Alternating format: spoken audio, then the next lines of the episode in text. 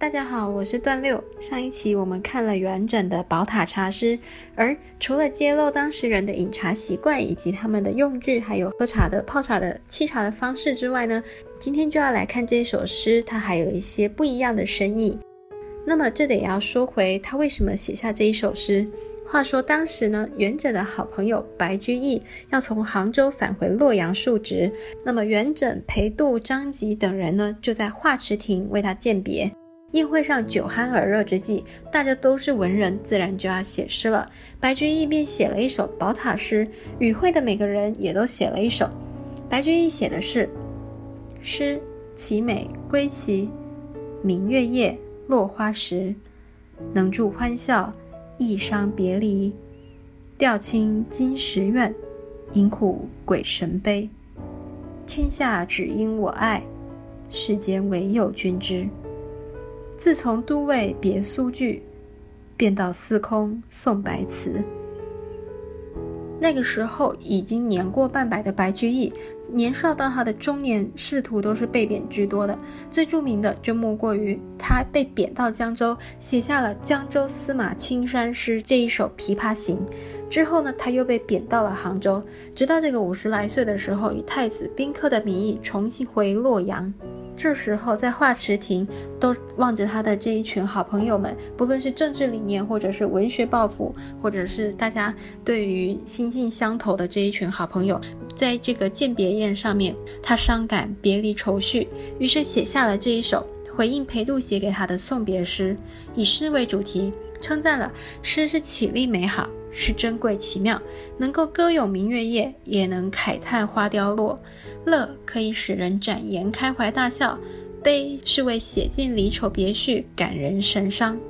古典诗歌，不论《诗经》《楚辞》《唐诗》《宋词》或元曲，都是有音乐性可以吟唱的。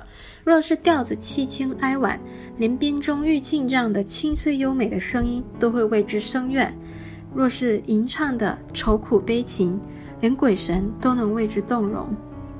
这首诗看到这边，其实心绪呢是随着这个。起而后伏，甚至直接落下去，就再也高兴不起来了，跟着感伤白居易的感伤。更何况天下人何其多啊，却唯有君知是多么寂寥。送别诗，古时有李陵送别苏武，而今就属裴度，你送别我了吧？白居易这首诗大约是以上这样子的意思，兴许是仕途不顺。抱负未展，也许呢是白居易要和至交好友离别而伤怀。这首诗字里行间是浓浓的愁思，而后元稹就写下了这一首《宝塔茶诗》。字面上看着是写饮茶习惯、记述茶具与沏茶的手法，喝茶不挑时段，让人洗尽疲倦，身心舒畅这样子。但是字里的深意呢，其实是借着写茶来为他的好朋友白居易打气。于是我们再来看一次这一首《宝塔茶诗》。茶香叶嫩芽，慕师客，爱僧家。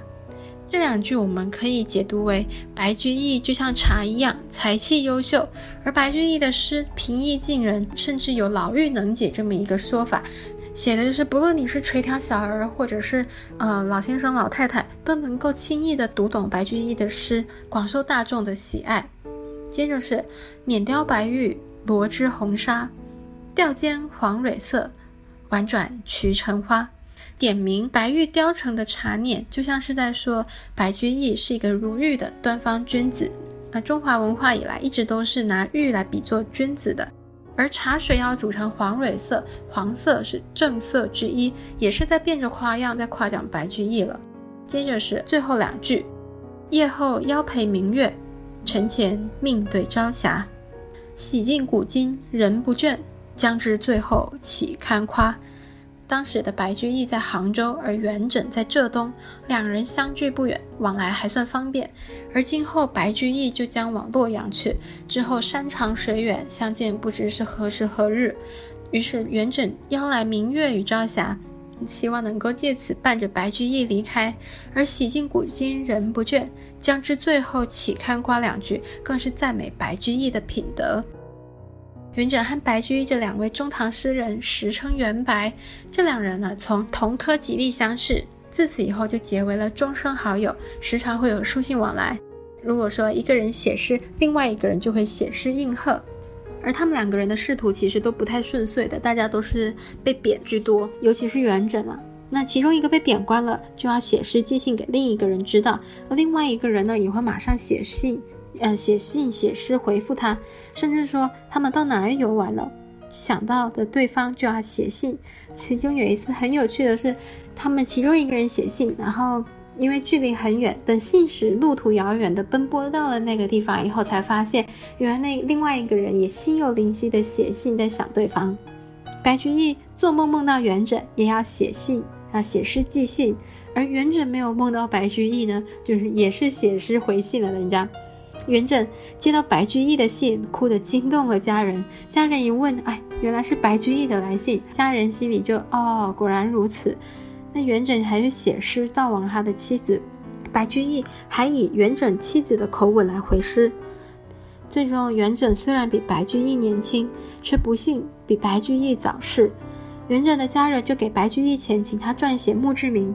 白居易将钱呢全数捐给了洛阳的香山寺，希望能够为元稹累积福报。最后还写下了字字泣血，让人看了都不禁涕下的悼亡诗：“君埋泉下泥销骨。”我寄人间雪满头。元稹和白居易这两人传唱千古的友情，这首茶诗是不是也让你和我一样窥见一二了呢？那我今天的分享就到这边，我是段六，谢谢收听。